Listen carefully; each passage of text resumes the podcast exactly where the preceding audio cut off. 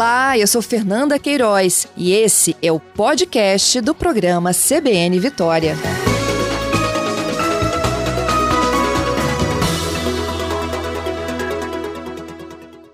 Governador, bom dia.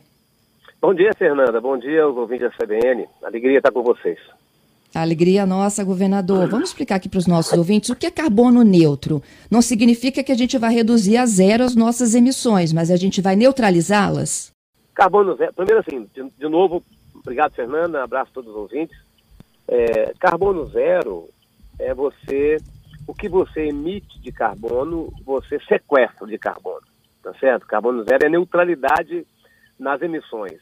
Você não tem como ter produção sem edição de carbono, mas você tem algumas atividades que você sequestra o carbono. Tá? Especialmente, a melhor forma de sequestrar carbono é você é, plantar árvores, né? recuperar florestas, tá certo? Isso, isso é o melhor, o melhor caminho. Né? Através da fotossíntese você sequestra o carbono. Então, o que, o que nós assinamos, que é o, é o caminho, corrida para, para, para o zero, é o, é o Race to Zero, é, é, a gente buscar até 2050, para isso tem que ter um caminho para isso, tá certo? Não é? Porque dizem dizem que no longo prazo todos nós estaremos mortos. Então não adianta você assumir compromisso de longo prazo sem apontar qual é o caminho para de fato a gente alcançar isso. Então a gente tem até 2030 uma meta, tá certo, de redução é, do balanço de carbono, das emissões de carbono, quando comparado com o sequestro de carbono. É, e até 2050 a gente chegar à neutralidade é, das emissões de carbono. Isso exige né, que a gente tenha um programa é, é, de ações climáticas, o que nós já temos hoje, um programa de mudança climática no estado do Espírito Santo, que trabalha em diversas ações hoje, tanto com energia renovável como com reflorestamento, por exemplo, substituição de alguns veículos que estão no, nossa, no nosso estudo de pesquisa, veículos é, a, a gasolina, é, por veículos elétricos. Tá? Então, tem uma série de medidas que nós estamos adotando dentro do governo, que trabalha com redução das emissões, trabalha com renovação de fontes de energia, que trabalha com sistema de alerta. Nós, dia 3 de, dia 3 de setembro, vamos inaugurar um centro de inteligência da Defesa Civil, que é um sistema de gestão de eventos climáticos. Ali no Corpo de Bombeiro, um investimento de 56 milhões de reais do governo do Estado.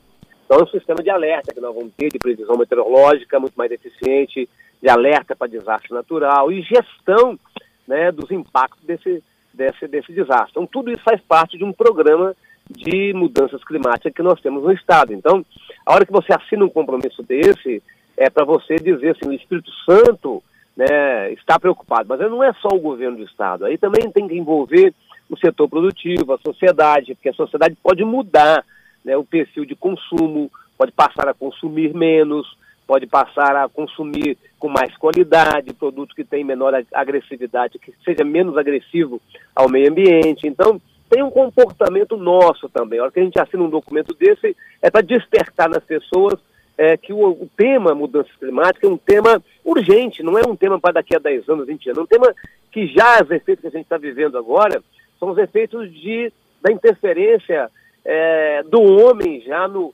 no, no, no equilíbrio né, do, do, planeta e que já causa estragos, assim, aqui no Espírito Santo, mesmo, quase todos os anos a gente tem é, enchentes é, violentas, né, é o período de estiagem. A gente vê na Europa hoje o que está acontecendo, a gente vê países da Ásia o que está acontecendo. Então, até esse frio extremo que a gente vive aqui, passou aqui nesses últimos dias, tem a ver com desequilíbrio climático. Governador, quando o senhor fala aí né, do, do, do sistema de alerta para desastres, que vai ser inaugurado agora em 3 de setembro, ele efetivamente vai emitir um alerta? O senhor falou de dois, dois momentos distintos aqui do Estado. Né? A gente tem um período de novembro em diante que a gente tem um grande risco de fortes chuvas e enchentes, e depois uhum. um período de maio a outubro de uma grande estiagem, né? Tanto é que a gente tem parte do estado no Sudene. Uhum.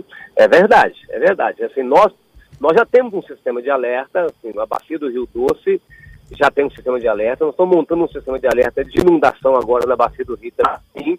É, mas nós agora, com esse centro é, de inteligência da Defesa Civil, nós vamos ter condições de alertar os municípios, as regiões, com uma previsibilidade muito maior, estamos montando uma rede integrada entre defesa civil municipal, defesa civis municipais e todos os órgãos nossos, defesa civil estadual, bombeiros, é, IEMA, AGER, tá certo?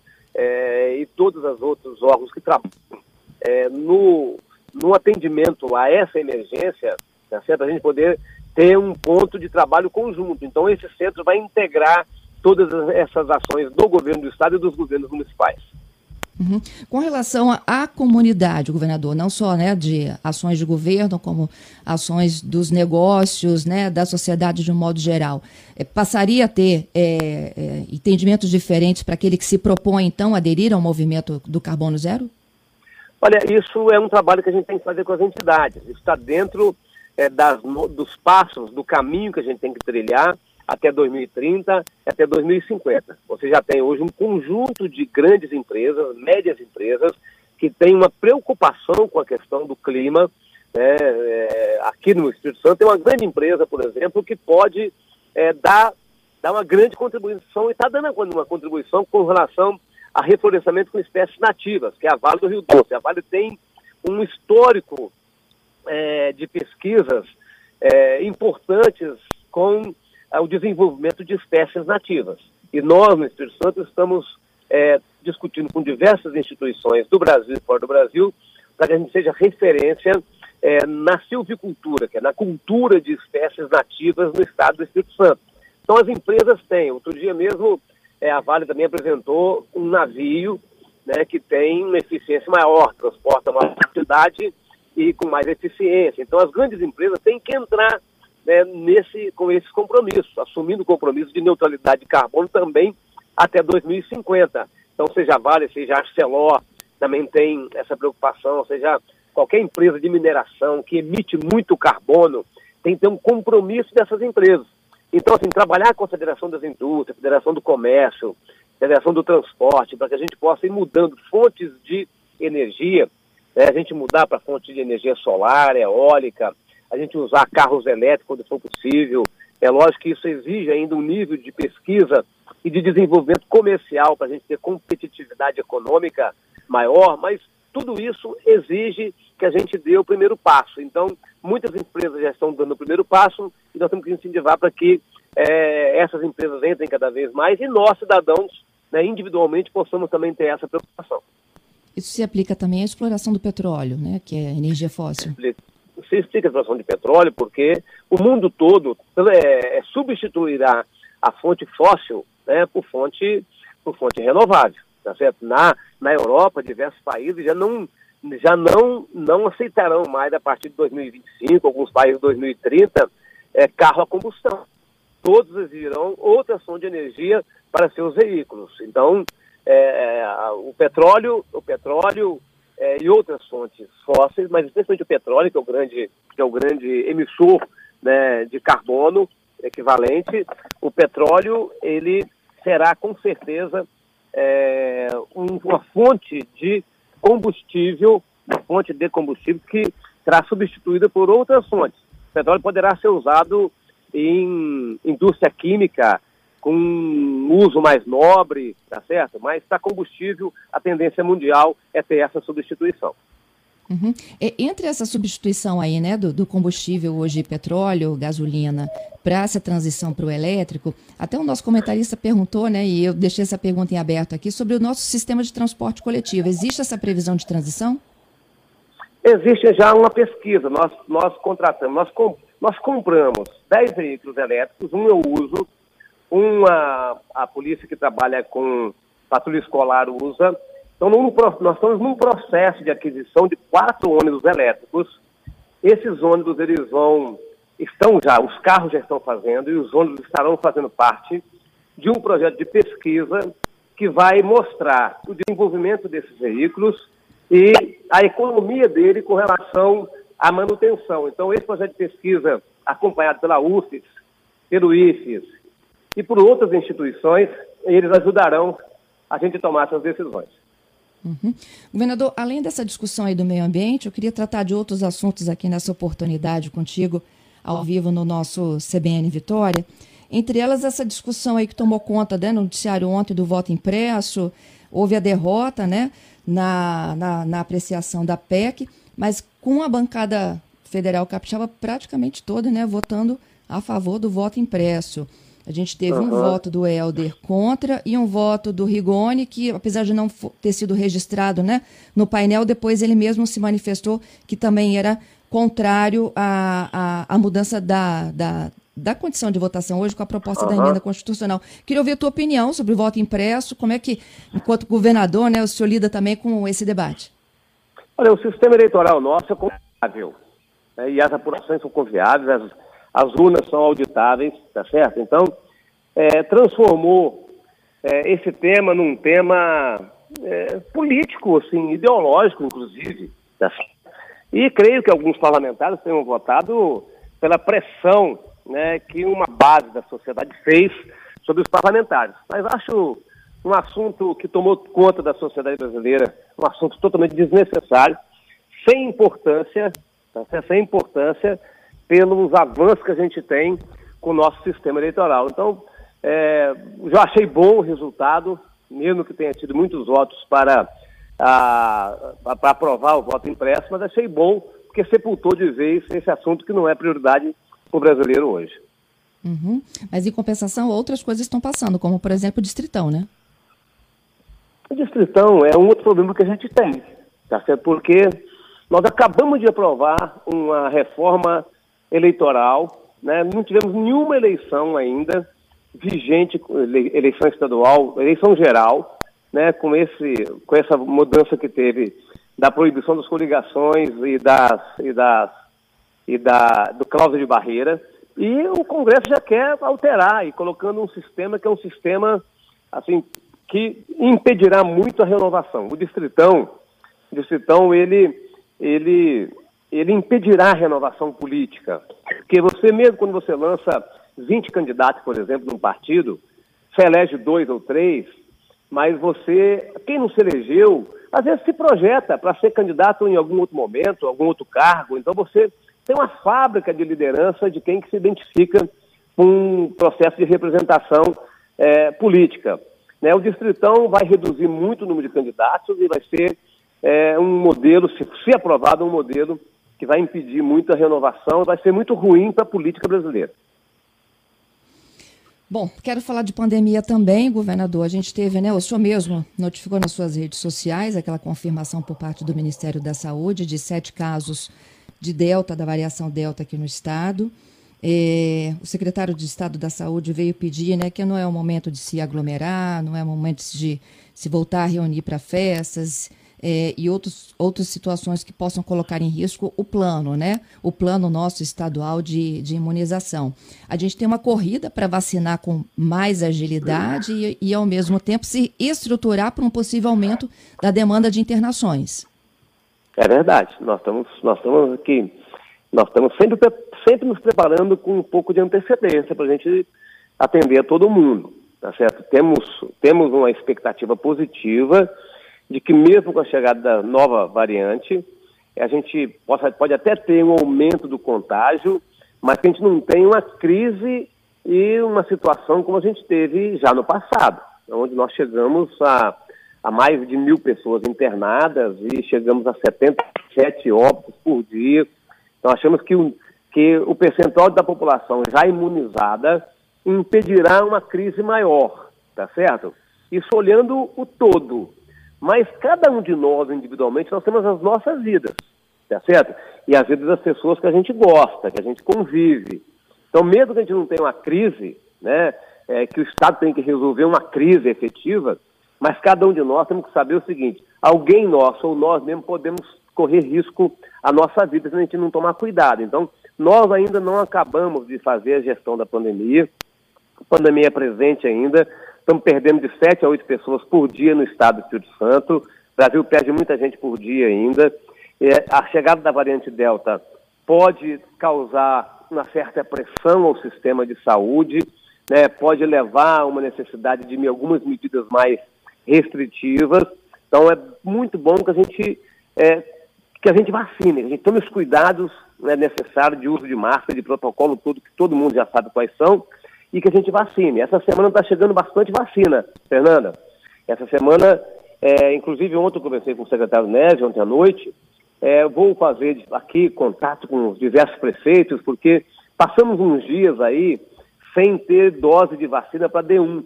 Né? Isso, Isso, meio que desmobilizou um pouco as equipes, tá certo? E essa semana já, já, já, já chegou o Espírito Santo mais de 150 mil doses de vacina para B1 e vai estar tá chegando mais hoje e amanhã, amanhã e depois.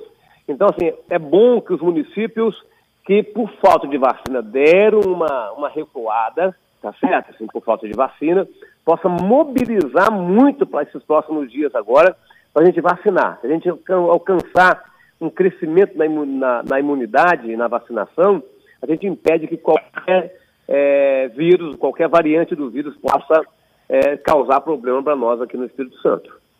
Governador, sobre a, a, possibilidade né, de ter novamente uma pressão nas internações, o senhor falou que é possível que se mude alguma das medidas aí de, de isolamento social. O que, que poderia é, dar um passo atrás para garantir uma tranquilidade mais à frente? Por exemplo, as escolas? Não, as escolas, na minha Não? avaliação, tem que ser a última. As escolas é um ambiente seguro. A escola é um ambiente seguro. As escolas, as escolas você tem, nossas escolas, com dias alternados, então é, metade dos alunos a cada dia, praticamente, na sala de aula, distante, com máscara, com álcool e gel, tá certo? Assim, com professores todos vacinados, né, com servidores todos vacinados. É, então, não, não, não, queremos efetivamente dar passo atrás com relação à educação, não. Educação nós já perdemos muito em 2020 e 2021. O prejuízo que o, a sociedade brasileira é, já está tendo com essa realidade da ausência dos alunos na sala de aula é muito grande e é bom que a gente possa continuar. Lógico que chegar uma situação que exigirá alguma medida, mas não é a primeira medida. Né? A primeira medida é a gente continuar fiscalizando para evitar aglomeração, continuar pedindo para as pessoas usarem máscara. Né? Isso é a medida que a gente vai fortalecendo cada vez mais, porque assim, se tiver. Lógico que nós estamos fazendo isso independente de ter um aumento da, do contágio, mas se tiver um aumento do contágio, e começar a ter uma pressão, nós temos medidas outras antes de chegar à escola para a gente tomar, para a gente, de fato, impedir é, a propagação da doença ou dificultar a propagação da doença. Nós temos uma, uma matriz de risco né, que nos orienta e vai continuar sendo essa matriz que vai orientar a medida a cada semana. Uhum. Sobre essa chegada de novas doses, né? O senhor falou 150 mil para D1 esta semana. Hoje o governador de São Paulo, João Dória, ele disse na reportagem da CBN, que assim que ele cumprir lá o, o prazo de entrega das doses para o Ministério da Saúde, ele começa a fornecer em 48 horas as encomendas dos estados. Ele citou Ceará, que já tinha uma encomenda de 3 milhões de doses, e disse também que o Espírito Santo tinha formalizado interesse. O senhor continua nessa fila aqui do, do Butantan? Continuamos, né? Continuamos nessa fila porque, é, por duas razões. Queremos vacinar as pessoas abaixo de 18 anos, tá certo? Assim, e a Coronavac poderá ser, ou a Butanvac poderá ser recomendada para pessoas abaixo de 18 anos. Então, assim, se a gente puder também vacinar os jovens abaixo de 18 anos, é mais uma proteção para a sociedade capixaba. Então, a gente continua interessado, estamos em contato com o Butantan, estamos em contato com o governador Dória, né, pra, assim, assim que tiver disponibilidade, eu tenho interesse em comprar as vacinas. Uhum. E, ainda há uma, uma oferta de interesse, não há já um contrato? Não há um contrato ainda, porque eles não puderam fazer, tem que entregar primeiro o contrato do Ministério da Saúde. Depois, eh, eu acho que ele vai, é, ele vai ter a oportunidade de fazer esse contrato conosco. Uhum. Bom, eu tenho aqui alguns ouvintes conversando conosco, com o senhor. Dois ouvintes aqui pedindo incentivos para a compra de carros elétricos. Deixamos como sugestão. Uhum, tá bom. É, a, gente, a gente ainda não, não tratou de incentivo à compra de carros elétricos, porque são carros ainda que estão muito caros que você acaba incentivando quem tem uma renda maior, tá certo? Então, essa é uma, uma reflexão interna da é, se isso é justo pelo lado ambiental, não, e a gente tem avaliando se tem alguma possibilidade de ser justo pelo lado também da renda de cada pessoa, tá certo? Mas é um debate que está sendo feito dentro do governo, sim. Uhum. E a Cristina aqui pedindo vacinação para quem tem mais de 12 anos. E essa possibilidade, então, viria com a Coronavac ou a Butanvac? Isso. Isso, é isso aí. Essa possibilidade, uhum. nosso desejo é esse também, Cristina, né, a gente poder é, procurar atender as pessoas que têm abaixo de 18 anos. Governador, agora a segurança. Hoje cedo o senhor fez importantes anúncios aí na área da segurança, a volta do BME, tem concurso? Detalhe um pouquinho para gente. É, sim, começando aqui da região metropolitana, a, nós, temos, nós temos comandos ostensivos regionais. Né? Temos um comando metropolitano, temos um comando no norte, temos um comando na região noroeste, temos um comando no, na região serrana, um comando no sul, tá certo? A região metropolitana é a região mais populosa do estado, então nós dividimos o comando ostensivo metropolitano em dois.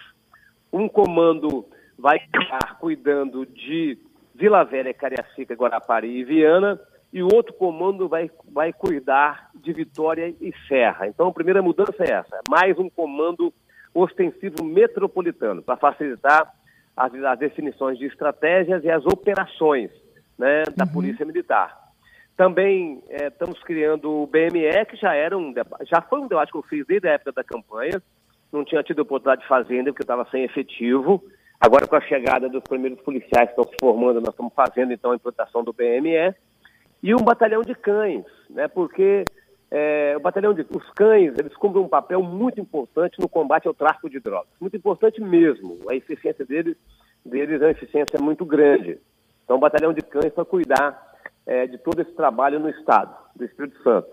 E quatro novas companhias independentes, né? A Companhia de Nova Rosa da Penha, em Cariacica, aquela região ali é uma região muita disputa é, entre os grupos criminosos de tráfico. Então, uma companhia independente com autoridade para fazer o planejamento, identificar é, numa, numa, integração com a Polícia Civil é, toda, toda a criminalidade e os líderes da criminalidade naquela região é, para proteger a grande maioria das pessoas, são pessoas que estão trabalhando é, com muita seriedade na região, uma, uma companhia independente de São Torquato, né, também com essa mesma característica, uma em Jaguaré, é, que abrange Jaguaré, Soletama e Rio Bananal, e uma em Pinheiros, que abrange Pinheiro, Boa Esperança e Montanha.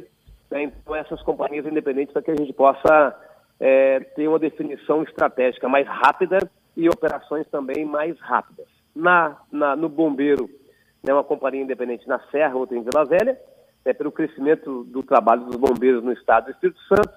E nós estamos permitindo também uma lei que encaminhamos da Assembleia, permitindo que a parte de investigação da Polícia Civil, delegado, investigadores, agentes de polícia, escrivães, é, que hoje podem receber uma indenização que nós pagamos, chamada ISEL, na hora de folga dos policiais, mas na Polícia Civil só podem fazer isso em operações, né, é, em saturação, operação de saturação de uma comunidade, de um bairro, de uma região, eles possam fazer também no trabalho deles de delegado, no trabalho deles de investigadores, né, porque a gente pode, por exemplo, transformar uma delegacia que funciona durante o dia numa delegacia 24 horas, se algum delegado aceitar receber essa indenização e trabalhar à noite, numa hora, nos momentos que eles têm, né, fora da escala deles. Então, isso permite a gente multiplicar o baixo efetivo que nós temos. E autorizamos hoje é, a, o concurso com mais 671 policiais, policiais militares. Uma parte desses policiais, 87 para o HPM, é, e os outros, e os outros é, são 87 para o HPM, e os demais são, são, são soldados, combatentes, né, que nós vamos iniciar o concurso. Esse concurso demora para se efetivar, para assim, a gente ter o policial na rua, em torno de uns dois anos. Então, a gente abre para poder não dar, não dar vácuo e a gente ir mantendo o efetivo da Polícia Militar. Uhum. Esse concurso é para agora ou é para o próximo ano? Esse concurso é, é para agora, para já esse ano. Para esse ano. Vamos publicar o edital, então, na parte burocrática aqui interna de governo, vamos publicar o edital.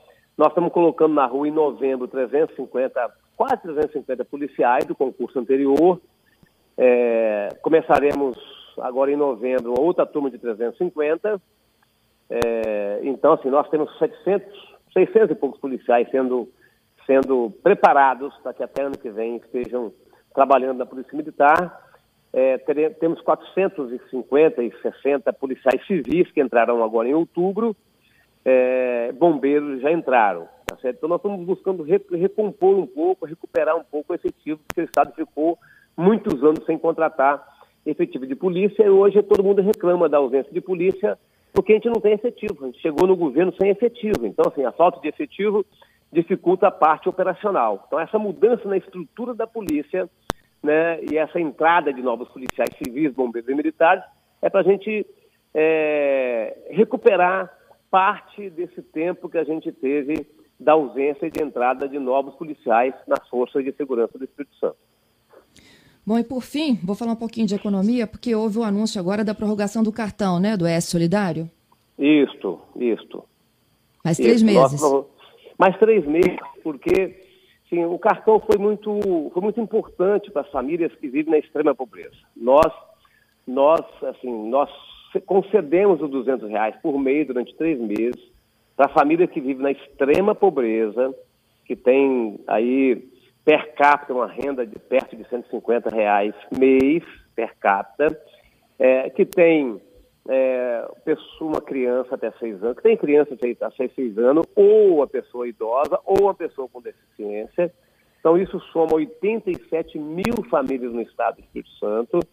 Ah, os, primeiros, os primeiros três meses, nós fizemos uma parceria com o Tribunal de Contas. O Tribunal de Contas é, é, devolveu do seu superávit, da sua economia, 20 milhões de reais, e nós aplicamos 33 milhões do governo do Estado, e chegamos então ao valor para atender 53 mil famílias.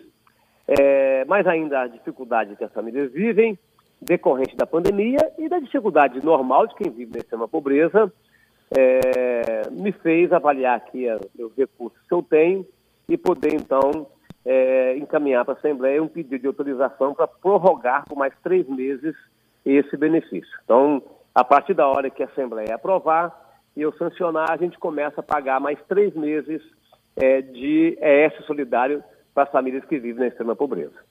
Ok. A última participação é do ouvinte Sérgio Lucena. Ele é diretor do Instituto Nacional de Mata Atlântica. Eu volto lá no nosso tema de início, né, quando a gente falou do carbono zero. Uhum. A sugestão dele é que as metas também envolvam o estímulo à regeneração natural da Mata Atlântica. Sim, o Sérgio é um, Sérgio é um estudioso, uma pessoa muito importante. Ele gerencia lá o Instituto da, da Mata Atlântica em Santa Teresa. Um abraço para ele. Está é, correto, sim. Dentro do nosso programa Reflorestar, nós temos sim o, o trabalho de regeneração né, de áreas florestais. É importante. E aproveitar a pergunta dele, Fernanda, é dizer do nosso movimento Coalizão pelo Clima dos Governadores. Tá certo? A gente teve uma reunião com o John Kelly, né, que tratamos de parcerias com os Estados Unidos. Vamos ter, estamos organizando uma reunião agora com o secretário de Clima também da China, para tratarmos desse assunto. Acho que os governadores têm um papel é, não só na busca de recursos, mas um papel na articulação política é, do, no tema, né? Política do tema é, no mundo. A gente pode ajudar o Brasil a alcançar as metas, tá certo? Assim, que foram pactuadas nos, nos encontros internacionais. É isso. Governador, muito obrigada pela sua gentileza e pela conversa conosco. Obrigado, Fernando. Um abraço aí a todos os ouvintes, a sua equipe. Bom trabalho para o senhor, hein? Obrigado, tchau.